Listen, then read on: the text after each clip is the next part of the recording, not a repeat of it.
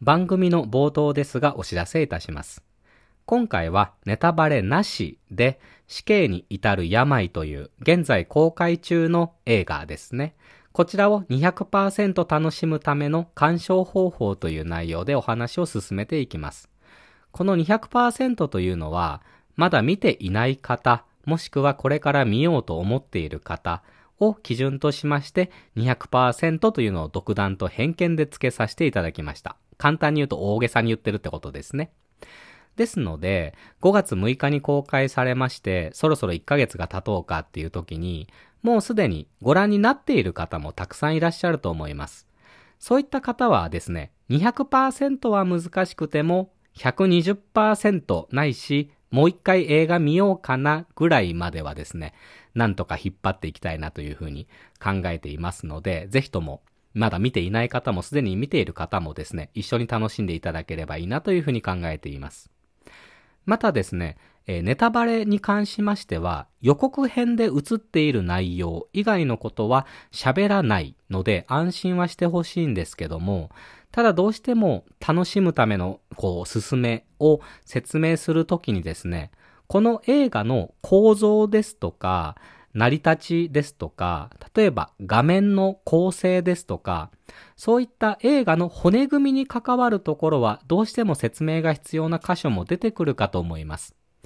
で、それをネタバレと感じるかどうかというのは、あの、聞かれている皆さんの判断次第になりますので、そういったものもネタバレだと思う方ですとか、あと僕の感想ですとか意見というもの、あと周りのね、レビューサイトとかそういったものも引用させていただく場合もありますので、他の意見を聞きたくない方ですね。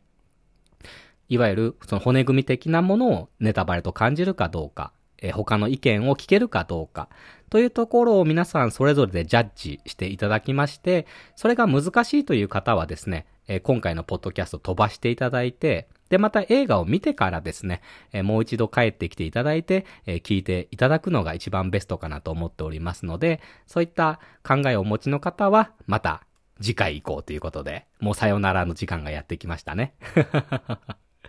でですね、え今回その死刑に至る病というのが、割とこう怖いとか、グロいとか、そういった感じの評価を受けていますよね。でもヒットしていまして、なんか今年一番の出来とか、そういったポジティブな意見もいっぱい出てきているんですけども、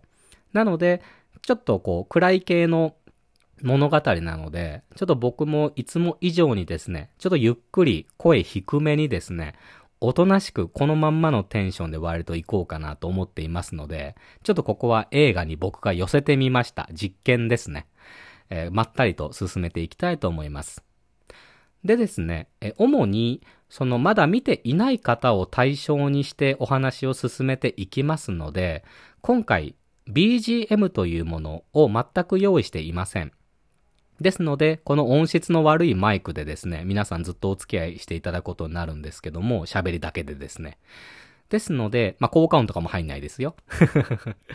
ですので、えー、皆さんそれぞれの音楽プレイヤーやパソコン等々で、まあ、なんかゆっくりした適当な、こう、いい感じのご機嫌なミュージックを流しながらですね、まあ6月に入りまして、そろそろ湿気もやばいぞと、気温もどうやらめっちゃ上がるらしいみたいな憂鬱さを抱えていらっしゃると思いますので、そういったリラックスできるナンバーでですね、えー、一緒に楽しんでいただければいいなというふうに思っておりますので、その辺の選曲は皆様にお任せしようと思います。またですね、まあ声だけが好きだよっていう方も稀にえー、マイノリティとしていらっしゃると思いますので、えー、そういった方はですね、どうしてもこの僕の使ってるマイクがですね、口の中がペチャクチャしてるなんか気持ち悪い音ですとか、あと椅子がギコギコ言ってる音ですとか、たまに救急車とかパトカーが通るんですけども、えー、そういった音も拾ってしまう可能性がありますので、まあそういったものもね、込みであの耐えれる方、耐えれる耐えれる方は、あの、声だけでお楽しみいただければいいなというふうに思っています。まあそんな前置きはさておいてですよ。まあそういった注意は今しましたよと。まあ一応ですね、メリハリつけるためにですね、まあカウントだけ取りましょうか。じゃあ、それで、これで無理だって思った人は、今回はさよならなので、さよならの挨拶としてね、アンドゥ、トロワ、ドロンと、はい、いなくなっちゃってください。さよなら。まあ、ちょうどね、5分ぴったりになりましたので、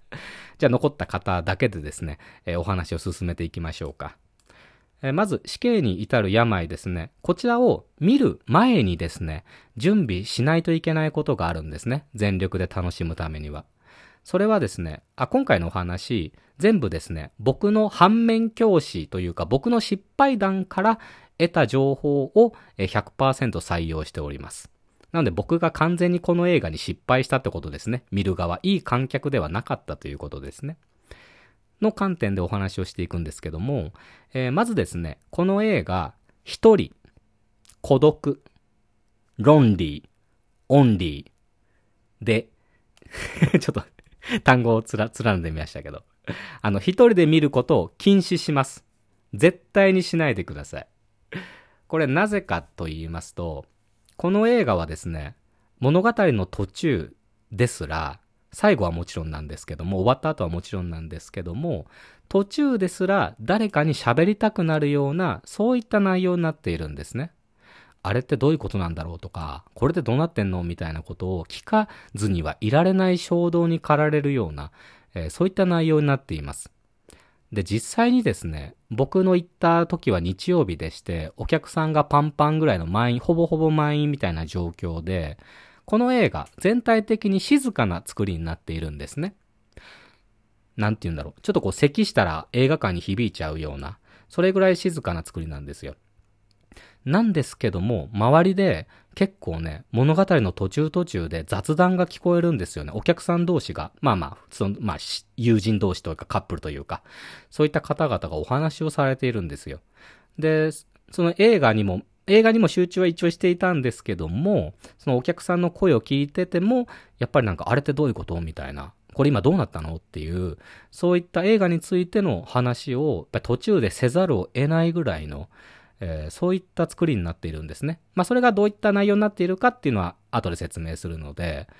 なので、あの、別に2人じゃなくてもね、3人でも4人でも何人でもいいんですけども、えぜひ複数人で見ることを強く進めます。まあ、ただね、僕も含めて友達が少ない方々もたくさんいらっしゃると思いますので、えー、そういった方はですね、一人でも頑張ってください。そういった方は一人でも頑張って、頑張れば大丈夫です。耐えれれば。っていうことですね。で、もう一つがですね、これが結構大きなことなんですけども、えー、この映画、死刑に至る病はですね、映画が観客を引っ張ってくれない映画なんですね。どういうことかと言いましたら、例えば映画ってパワーがあれ、何かしらエネルギーみたいなものを感じませんか？なんか宗教的なこと言ってます、僕。なんかちょっと怖くなってきちゃった。大丈夫かな？まあ、例えばアクションが激しいシーンだったら、なんかドカーンって爆発して、こっちが、なんて言うんだろう、こう、衝撃を受けたりとか、なんていうまあ、いいドラマだったら、そのドラマの俳優さんの演技とかに引っ張られて、まるで自分が映画の中にいるような気分になったりですとか、わかりやすいのでしたら、泣く映画ってありますよね。泣く映画ってなんでかって言ったら、もうそのお話に引き込まれているからですよね。いわゆる映画に取り込まれているから、感情移入とか、いろんな葛藤とかがあって涙が出てくるっていうことですよね。っていうことが、まあ、いい映画には、まあ、いい映画というか評価されやすい映画にはそういった傾向にあるんですけども、特に洋画に関しましてはそういう傾向が強いんですけども、今回の映画はですね、え何も観客を引っ張ってくれません。ひどいことに。っていうことが僕これ見た後に気づきまして、と言いますのも、あの、YouTube をここ近年すごく見る生活になったんですね、僕自身が。で、YouTube ってなんとなくで見れるじゃないですか。で、なんでなんとなく見れるかっていうと、YouTube のクオリティがどんどん上がっていて、例えばサムネイルの時点で、こう、興味を引くような色使いとか言葉の使い方とかをしていて、で、それで、いわゆるもうその時点で引っ張られている状況ですよね。で、実際動画であっても、なんか最初にこう、あらすじみたいな興味引くようなイントロから始まって、で、内容もちゃんと編集されて、字幕も入ったりして、なんか音声聞かなくても全然楽しいし、なんか絵も動いてて楽しいし、みたいな。感じで最後はチャンネル登録、高評価よろしくって感じで終わる生活に慣れているじゃないですか。まあ、YouTube 見ない方はあんまり時間湧かないかもしれないですけど、僕はそういうのに割と慣れていたんですね。で、例えばアニメとか映画を見るときも、僕は基本的には Amazon プライムですとか、Netflix 最近入ったので、えそういったもので鑑賞しているんですけども、それも、そんななんかめっちゃ見たい映画がそんなね、毎回あるわけでもなく、あ、これちょっと面白そうだからなんとなく見てみようつって、なんかまあ、ぼーっとその映画見ちゃうみたいなことも増えてきたんですよね。まあこれはサブスクの影響ですけども、なので、その僕の状況からすると、自分からからわざわざ映画に自分から感情し、感情移入しに行く必要ってないよねっていうのに慣れてしまっていたんですよ。なぜなら、その、まあ、特に最近の映画だったら、もう映画自体のやっぱりエネルギーが大きいので、映画が引っ張っていってストーリーを進めてくれたり、まあお客さん、観客の感情を動かしてくれたりとか、そういったことを映画でやってくれるので、僕はただそれを受け入れるだけみたいな、傍観税みたいな感じだったんですよね。で、この映画、そのテンションで見ちゃって、で、そのテンションで見ちゃうと、この映画、1ミリも面白くないんですよ。簡単に言うと。この映画ね、傍観した時点で負けです。ですので、2時間頑張りましょう。っていうのが結論なんですけど、ただ、あの、そんなに頑張らなくていいところっていうのが、間間で入っているっていうのが、やっぱりこの映画がちゃんとヒットしている理由になりまして、メインのストーリーとしては、予告編でも流れているように、えー、何人も連続殺人を犯した犯人が捕まって、で、そこの面会にですね、一般の大学生、まあ、普通の大学生と言えばいいんですかね。大学生の方がな、んぜか知らんけど面会に呼び出されて、で、それに応じて面会しに行ったら、殺人犯の方が一件だけ僕がやっていない犯罪があるんだと。いわゆる殺しが、やってない殺しが一個あるんだと。で、それを、まあよかったら君が解決してみない？みたいな、そういったノリで、で、その、えー、大学生がその謎を解き明かすのかさあどうなのかみたいな、そういったストーリーなんですよね。ですので、えー、今回の主役はですね、こう謎解きに関してはですよ、一般人なんですよね。一般人が謎を解くっていう、そういうのがメインストーリーになってくるんです。で、この同じ監督、今回白石監督という方が撮られましたけども、この方、前に似たような境遇の映画を撮られてまして、凶悪というタイトルの映画を撮っています。この時は捕まっている犯人がピエール滝で、えー、謎を解く側のいわゆる面会をしに行った側ですね。は山田孝之だったんですけども、この凶悪の場合は、山田孝之が職業がジャーナリストっていう設定だったんですよ。ジャーナリストっていう設定だったので、えー、彼がすること、山田孝之がする、例えば資料探しとか、何か人に聞き込みしに行ったりですとか、っていう、そういうストーリーがですね、まあ、プロのやってる仕事だからっていうこともあって、えー、見てる側もですね、割と傍観してても楽しかったんですよね。なんとなく見てても、なんか説得力があるというか、プロが言うんだから間違いないでしょうみたいな。まあたまにね、山田孝之が多分間違う、間違うというか、ちょっとこうミスリードされてるところもあったかなというふうに記憶はしているんですけども、まあそれも、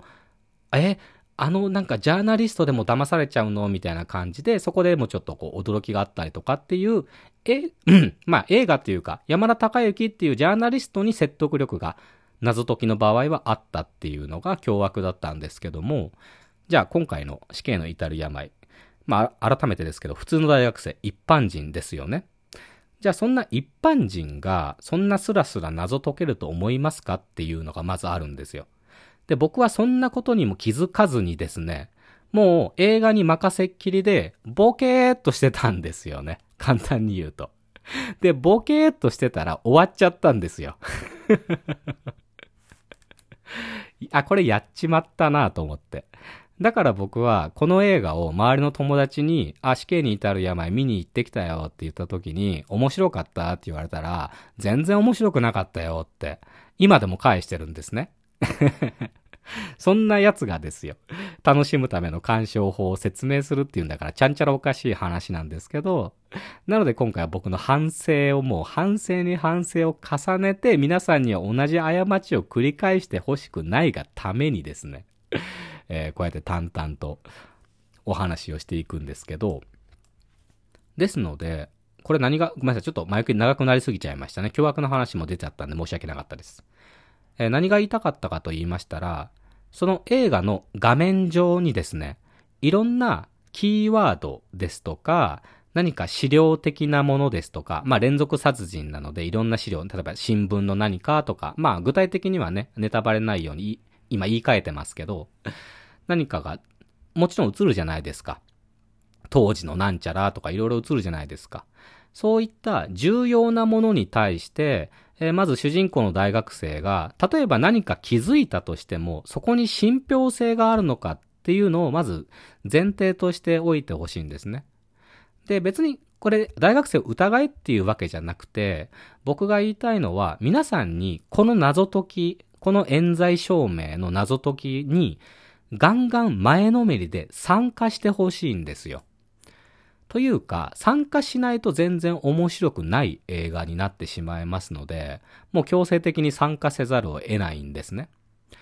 で、この映画の面白いところはですね、なんとヒント的なことを誰もくれません。全然わかりやすくなっていません。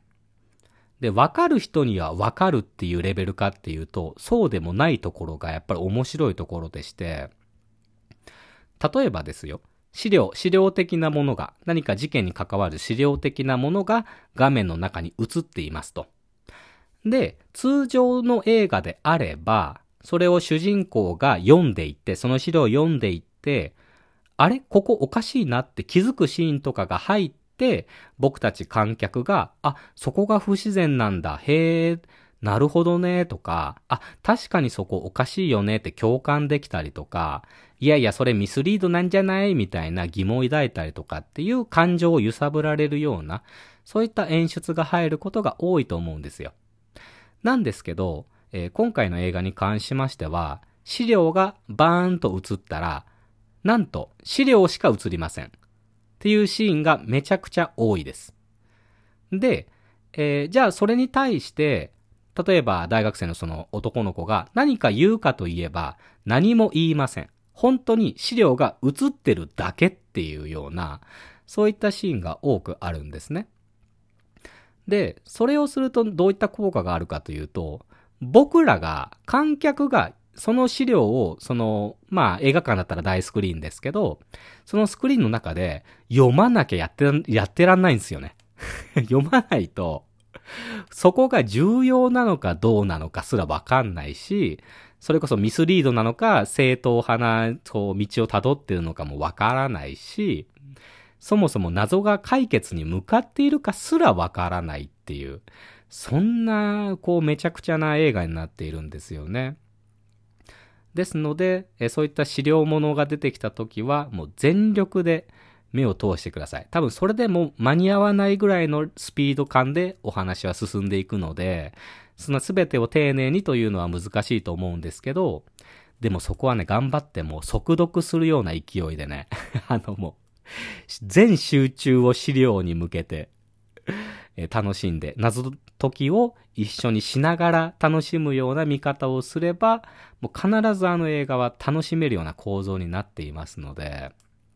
で、そういった自分で解いてきた謎を積み重ねてこそ、もちろんエンディングっていうものがね、ラストあるんですけど、やっぱりそこに向かってこういろいろなものが繋がっていったりとか、なんか実は違ったりとかっていうことが起こりうるんですよね。ですので、必ずそういった資料物が出てきた時はもう、ピンとアンテナ立ててもらって、えー、自分がもう名探偵になった気分でですね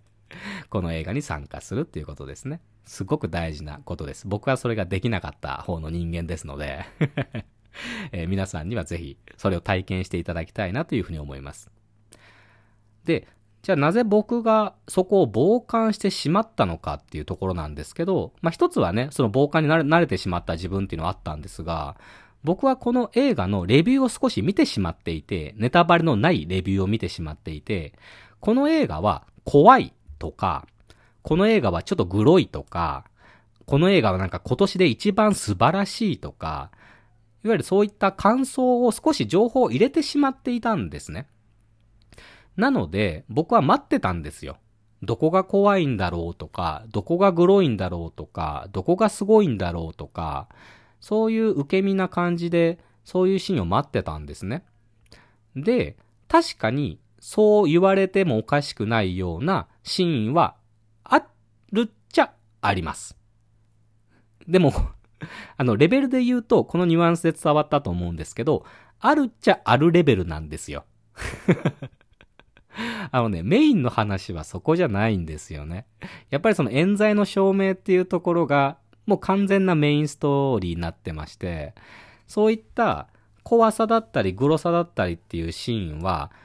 こう、僕が感じたのは、あくまで、ま謎解きばっかり2時間やらされても観客さん頭疲れるじゃないですか。目も疲れるし。もうね、箸休め程度のそういったストーリーなんですよね。そういったシーンが。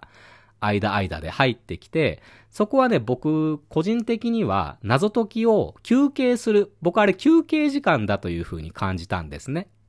まあ見た後に気づいたんでもう手遅れなんですけども。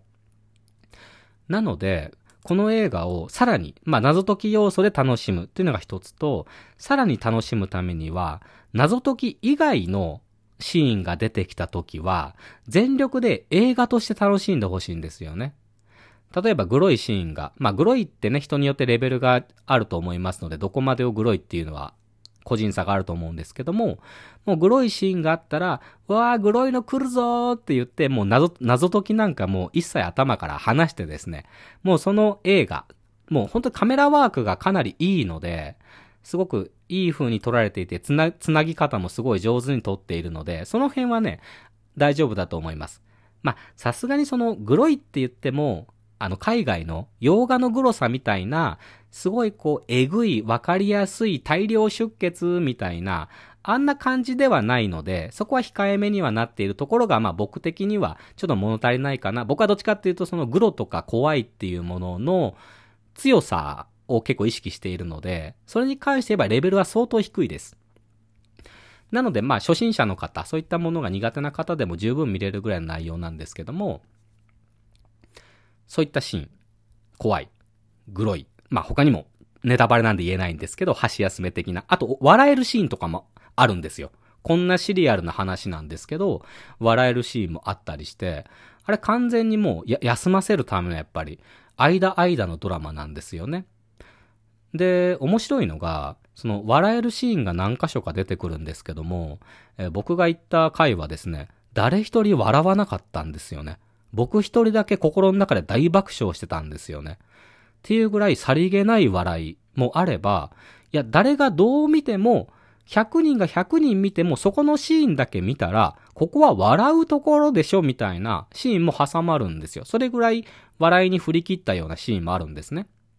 なんですけど、お客さんは誰も笑ってないっていうのが、やっぱりこの映画の全体で、全体を包んでる暗さ何かおどろおどろしいというか、まあ、もともとね、怖い映画っていう前評判があってのことだと思うんですけども、ただやっぱ絵の作り方がそもそも、ファーストカット、この映画が始まって一番最初のシーンから、もうなんか陰鬱な感じ、ちょっと暗い感じというのが、十分存在感が出ているような、そういう素晴らしい画角で撮っているので、笑うパートで誰も笑わないっていうね。やっぱそこが、こう、すごい映画が出たなって今だったら思いますね。ただまあ、僕の見た時の あまあ、見方が悪かったので、面白かったかって言われたら何遍も言いますけど、全然面白くなかったの一言に尽きるんですけど ただ皆さんはもう、僕のこういった反省点を聞いていらっしゃるので、全力で楽しめる今、情報をいくつか手にできたかなというふうに思っています。ちょっと、まだ話したいことが内容あったと思うんですけど、若干まとめましょうか。長くなったんでね。まあ、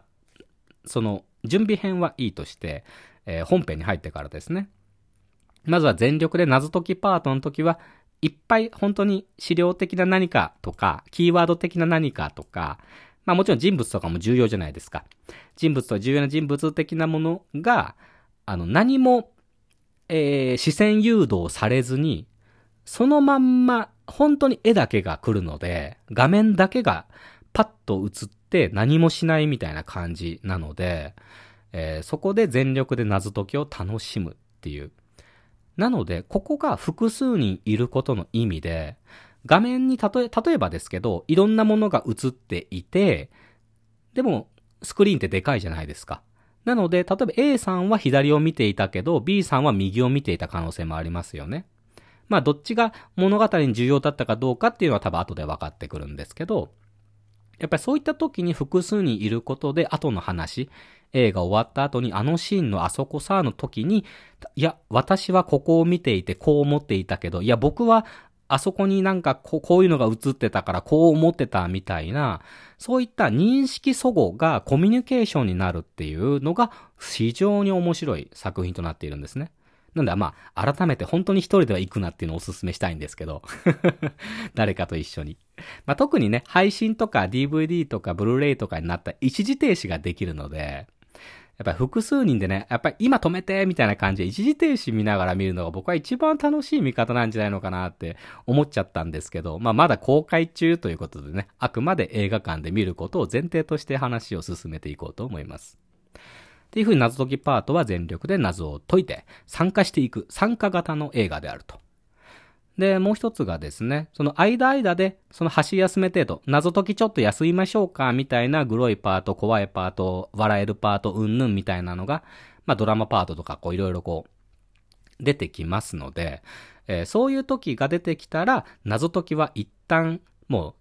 う、まあ一応心の中に留めておくぐらいでですね、一旦考えることをやめて、目の前のもう素晴らしい俳優がいろんなもう素晴らしい演技をしている箇所もあります。まあ、ちょっとしょうもない演技してる時もありますけど そこはまあネガティブな意見は置いておいて、えー、いい演技をしている場面も非常に多いですので、まあそういった演技、いわゆる映画として純粋にそのパートは楽しむっていうメリハリをつけてですね、えー、この死刑に至る病をご覧になると、めちゃくちゃ楽しい映画に変わっていると思いますので、えー、ぜひそういった観点で、えー、ご覧になることをお勧めします。で、ちょっとさっき言ったか忘れちゃったんですけど、その画面にですね、いろんなものが基本映るじゃないですか。画面上いろんなものが映りますよね。で、今回の映画の非常に面白いところが、ピンボケってあるじゃないですか。例えば、中心に主人公が立っていたら、そこにピントを合わせて背景の、まあ、森とか林とか、そういったものをぼかして、主人公を際立たせるとか、そういった見せ方って演出上映画って特にありますよね。実写映画の場合は特にですけど。そういったピントというものが、この映画ほとんど概念がなくてですね、え全部ピントが合います。全画面、ピントがあったまんま2時間ほぼほぼ続くような映画だと思ってください。なので、本当に情報量が多いんですよ。で、謎解き要素もあるっていう話じゃないですか。なので、いついつどこで何が映るか分かったもんじゃないじゃないですか。まあお話自体はゆっくり進んでいくので、その辺ペースは合わせられるんですけども、ただ気になって仕方がなくなっちゃうんですよね。なのでいろんなとこをちらほら見ていることも多いと思うんですけど、まあ、すごい珍しい映画ですよね。そういう撮り方自体が。本当丸投げ。僕はこの映画をほんま一言で言うんだったら、観客に丸投げ映画っていう風な呼び方をしても差し支えないと思っているんですけども、っていうぐらい、もう見る人の能力に任せるわ、みたいな 感じなんですね。なので、あ、ちょっと注意してもらいたいところがあって、そうやって誰も何も何か重要なキーワード的な資料的なものが出てきても説明をしてくれないんですよ。で、説明をする演技もしてくれないんですよ。例えば、あーって驚いたりとか、なんか指さしてその重要なところで止まったりとか、なんか重要なものを何か掴んだりとか、破ったりとか、そういった演技というものが一切入ってこないんですね。ただ、映すだけっていう手法を主に取られているんですね。ですので、あの、冊子が、あの、そういう説明をされないと映画が見れない方は、この映画、あの、どんだけ楽しもうと思っても、ちょっと解説なしには難しい映画だと思うんですよね。例えば、こう、テーブルの上に何かいろんなものが映っていたとします。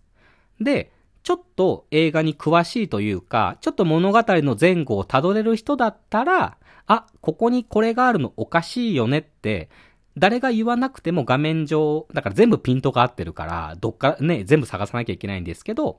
一応パッと見でわかる構造になっているシーンも確かにあるんですよ。あるんですけど、そういった見方ができない、いわゆる説明された映画に慣れてて、その、誰か俳優さんが演技とか、あとナレーションとか、なんかすごいわかりやすい、まあ漫画で言うと集中線みたいな、あのわかりますかね？中心に向かってこう、ジュッジュッジュッジュッジュッジュッジュッってこうスピードを走ってる線が流れるやつですよね。ああいうのがないとこう、物語が終えない方はですね、この映画非常に難しいと思いますので、えー、そういった方は、うん、映画館はちょっと諦めた方がいいんじゃないのかなと。誰かと、あの、テレビで、テレビとか大型、まあ何でもいいんです。スマホでも何でもいいんですけど、見ながらちょっと解説をしてもらいながらだったらもう全然それでも楽しめるような、そういうきっかけになればいいなっていうふうにも思っていて、もしかしたら、この死刑に至る病が、まあ、どれぐらいのヒットだったか、何億円のヒットだったのかっていうのはごめんなさい。僕そこまで調べてなくてお話をしているんですけども、もしこういう映画がヒットして、今後こういう映画、いわゆる説明してくれない映画のちょっとした流行みたいなのが起こってしまった時に、そういったね、説明がどうしても必要な映画好きな方が置いてけぼりになる可能性がありますので、まあそういった説明なくても読み取れ、映画の中から読み取る力を鍛えるためにもこの試験に至る病、ちょっとこう映画初心者の方でも、そういったこう、うん、きっかけになればいいなっていうふうに思いましたね。というわけで、なんか、内容的にはそんな大したトピックがなかったですね。結局 あの、ネタバレができなかったので、まあネタバレあったとしても、そんな内容がそこまで変わることはなかったんですけども、まあこの辺で終わりたいかなというふうに思います。どうでしょうか、皆さん。せっかくなので、最後にトータルまとめだけして終わっときましょうか。えー、トータルとしてですね、まず200%楽しむためにはこんな準備をしてくださいということですね。えー、一人では見に行くなと。複数人で見に行って情報を共有し合えと。まあ、できれば、そんなあの、劇中にあの、本当に映画館で相談しだしたら苦情が来るかもしれない。特に日本の映画館の場合はですね、あんまりおしゃべりしてるとよろしくないので、まあコロナ禍ということもあって、えー、よろしくありませんので、できればまあ映画終わるまで我慢していただいて、そこからぐわーっと喋ると多分いろんな意見が出てめちゃくちゃ面白い。いわゆる、いい共通体験ができる。そういう思い出を共有できる一つのあコンテンツに、これ、この映画は慣れたんじゃないかなっていうふうに思います。いわゆる、多分泣くシーンで、あそこ泣けたよね、わかるっていう、そんな単純な映画じゃないんですよ。もうみんなそれぞれ見るところが違って、さっき言ったピントの問題とかいろいろあって、もう、みんなどこを見てるのかわからない。何を考えてるのかわからないみたいな。で、どういった感想を持つか、最後のまあラストみたいなのがあるんですけど、そこでもどういった感想を持つかが、それぞれの判断に任せられているっていうような、そういった構造になっているので、複数人で見に行って、そういった価値観を共有し合ったり反発し合ったりっていうようなコミュニケーション材料にぴったりな映画となっておりますので、一人で見に行くことは、えー、お勧めいたしませんということでしたね。で、えー、その次はまあ物語にも関わってくるんですけど、もう前のめりで、受け身じゃダメなんだ、この映画は。とにかく前のめりで参加してほしいっていうことですね。参加型、えー、なんて言えばいいんでしょう。アトラクションとまでは言わないんですけど、まあ参加型の映画だっていうことですね。っていう準備をし,、えー、した上で、この映画を見ると。で、この映画が始まった時に大事なのは、まず本筋として、なんか一件、何でしたっけ？冤罪か。冤罪をなんか証明してくれ、みたいな、そんな大筋のストーリーがあるので、そういった推理パートみたいな時はもう全力でも推理に当たれと。そんなもん、あんまりね、推理パートの時人の演技がそもそもあまり入ってこないので、本当に情報がいっぱい出てくるんですよ。いろんな情報がポンポンポンポン 出てくるので、もうそこに全力で集中してもらって、もう演技とか気にしなくていいと思います、その時は。ただその代わり、ちゃんと演技をしているパートというのが別個用意されているので、さっき言ったグロいとか怖いとか、笑えるシーンとか、その他もろもろあるんですけど、そのもろもろはとても演技をちゃんとしているようなパートで構成されているんですね。それがね、めちゃくちゃこういろいろ入り混じるのがね、まあちょっと詳しくは言えないですけどね、この映画の面白いところなんですけど。っていうような演技パートと、えー、推理パートに主に分けられているので、そこは頭を切り替えて、演技の時は全力で演技を受け入れて楽しんでほしいっていうことですね。もちろんそこに自分がね、介入してもいいんですよ。もう前のめりで、もう怖いけど、怖いもの見たさ、みたいな、なんかゾクゾクしちゃうとかいろんな感想を持っていいんですけど、そこはもうビシビシ感じてもらってっていうことですね。いわゆるメリハリをつけて、推理をしながら映画を楽しめっていうことですね。すごいですね。そう言われると、あ、それちょっといいですね。謎解き、謎解き映画、謎解き、ん？謎解きホラー映画？まあ別にこのジャンルホラーではないと思いますけど、いいですね。で、しかもその謎の答えをくれないっていうね。まあまあ結末とかの話はしませんけど、今の出てきた内容だったら誰も説明してくれないっていうような、えー、そういう感じになっておりました。っ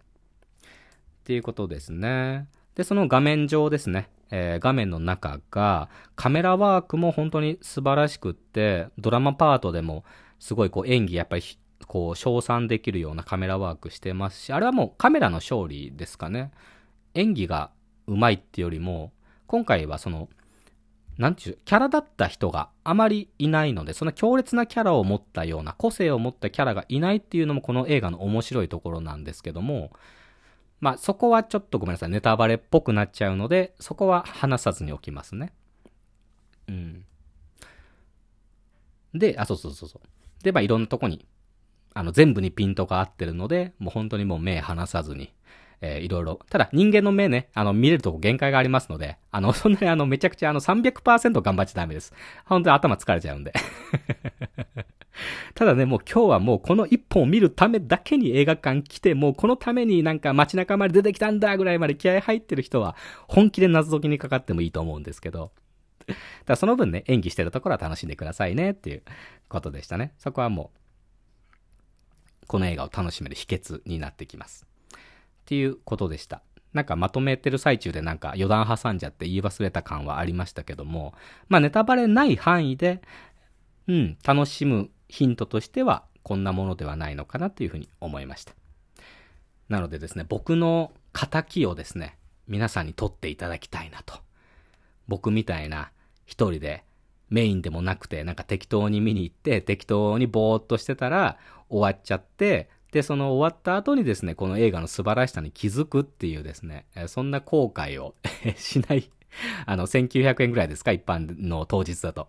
1900円ないし1500円ぐらいをですね、無駄にしないためにはですね いや、でも思いました、今回。まあ、これで、えー、試験に至る病のネタバレなしバージョンの話。まあ、ネタバレありバージョンの話は、ポッドキャストではしない予定ですので、特に僕から解説できるような、そんな大した見方は今回できていないので、ぼーっとしてただけなので、えー、こんなもんで、えー、終了、もう単発で終了なんですけども、あの映画をね、もっと前のめりで見なきゃいけないんだなーって、本当に気づかされちゃった映画ですね。分からされちゃった映画になりましたね、僕の中で。で、僕、この映画を見る前、同じ日ですね。同じ日の午前中に、アニメーション映画の犬王というタイトルの映画を見て、僕はそれがメインに見に行ったんですよ。その湯浅監督という方がしていて、ここからもう余談なんで、あの、死刑に至る病以外の話興味ない人はもう、ここでさよならです。ここからもう余談、急な、自然な余談。余談とこう、後書きみたいな感じになってますけど。そう、湯浅監督という方が好きで、最近でしたら、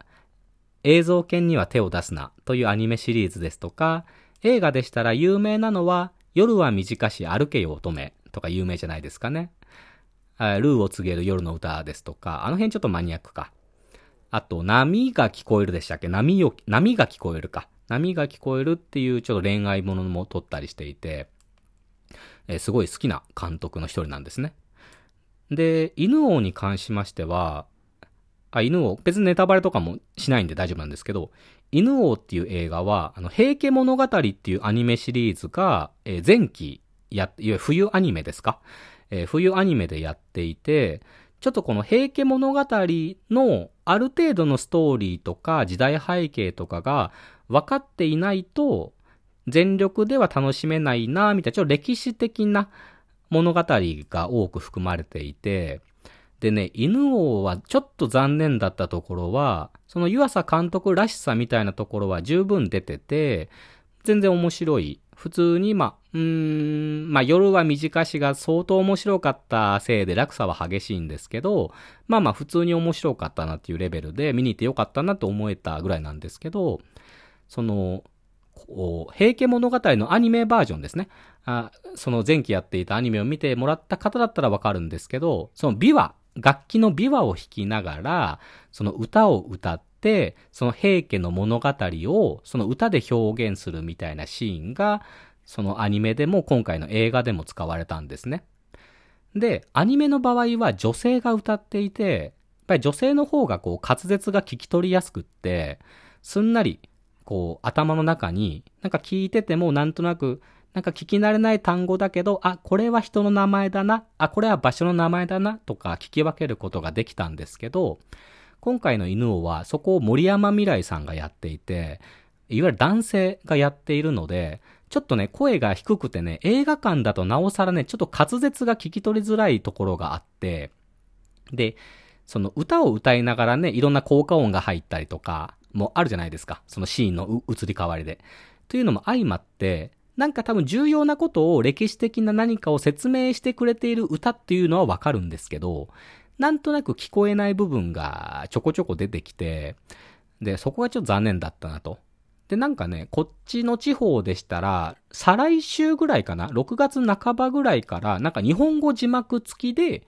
えー、その犬王というアニメ映画が公開されるらしくって、あ、犬王は字幕付きで見るのが絶対にいいな。特に歴史ものなのでね、そこに詳しくない人であれば、僕みたいなもう素人も歴史なんか全然わかんないみたいな 人であれば、もうああいう映画はもう、あ、今だったらもう日本語字幕付き映画全然あれだなって思いました。やっぱり YouTube にもう慣れすぎてしまったせいでしょうかね。もう YouTube も今切り抜きとか、えー、音楽の PV、MV ですとか、もう絶対にテロップ入ってるじゃないですか。で、やっぱりそれ慣れすぎちゃって、で、人間って目の情報と耳の情報って若干こう時差があるじゃないですか。で、目の情報の方が若干早いんですけど、まあこれは光の速さとね、音の速さの違いですけど、っていうのもね、YouTube でもそういう感覚に慣れきってしまって、僕ちょっとね、今度からね、字幕で、日本の映画でも日本語の字幕ついた映画が、なんかね、検索してるとよくヒットするんで、特にアニメ映画、アニメ映画はそうですね。なので、ちょっと今後はね、字幕付きの日を狙って映画館に足を運びに行こうかなと今回思い知らされた次第ですね。ちょっと YouTube で、あの、衰退化した僕あの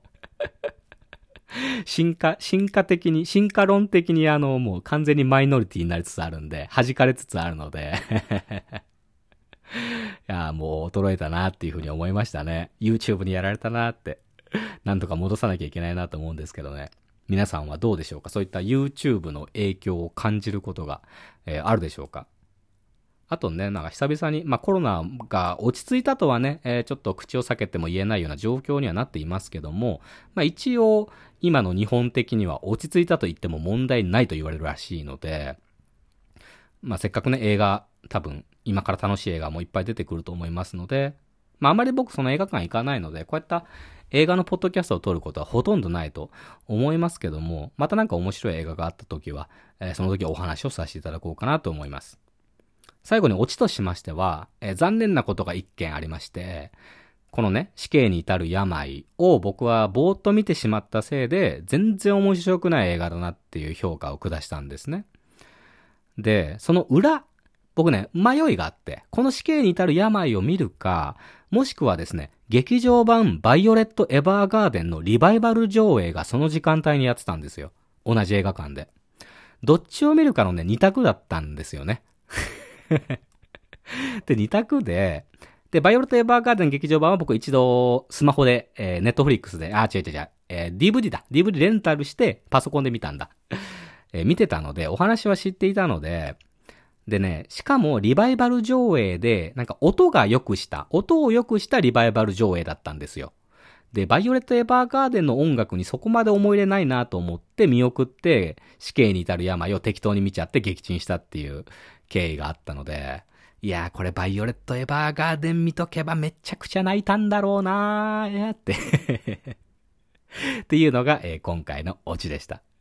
えー、ありがとうございました。えー、すいません。私、最初から名乗ってませんでしたね。えー、最後になりましたが、今回お相手しましたのは、AGADAYO と書いて、あがたよと呼びました。ありがとうございました。このポッドキャスト普段は、麻雀か音楽の話をメインコンテンツとしていますので、もしそちらの方もですね、興味あれば、えー、過去のアーカイブですとか、まあ、今日とだいぶテンション違いますけど、あの、めちゃくちゃハイテンションな時もありますけど。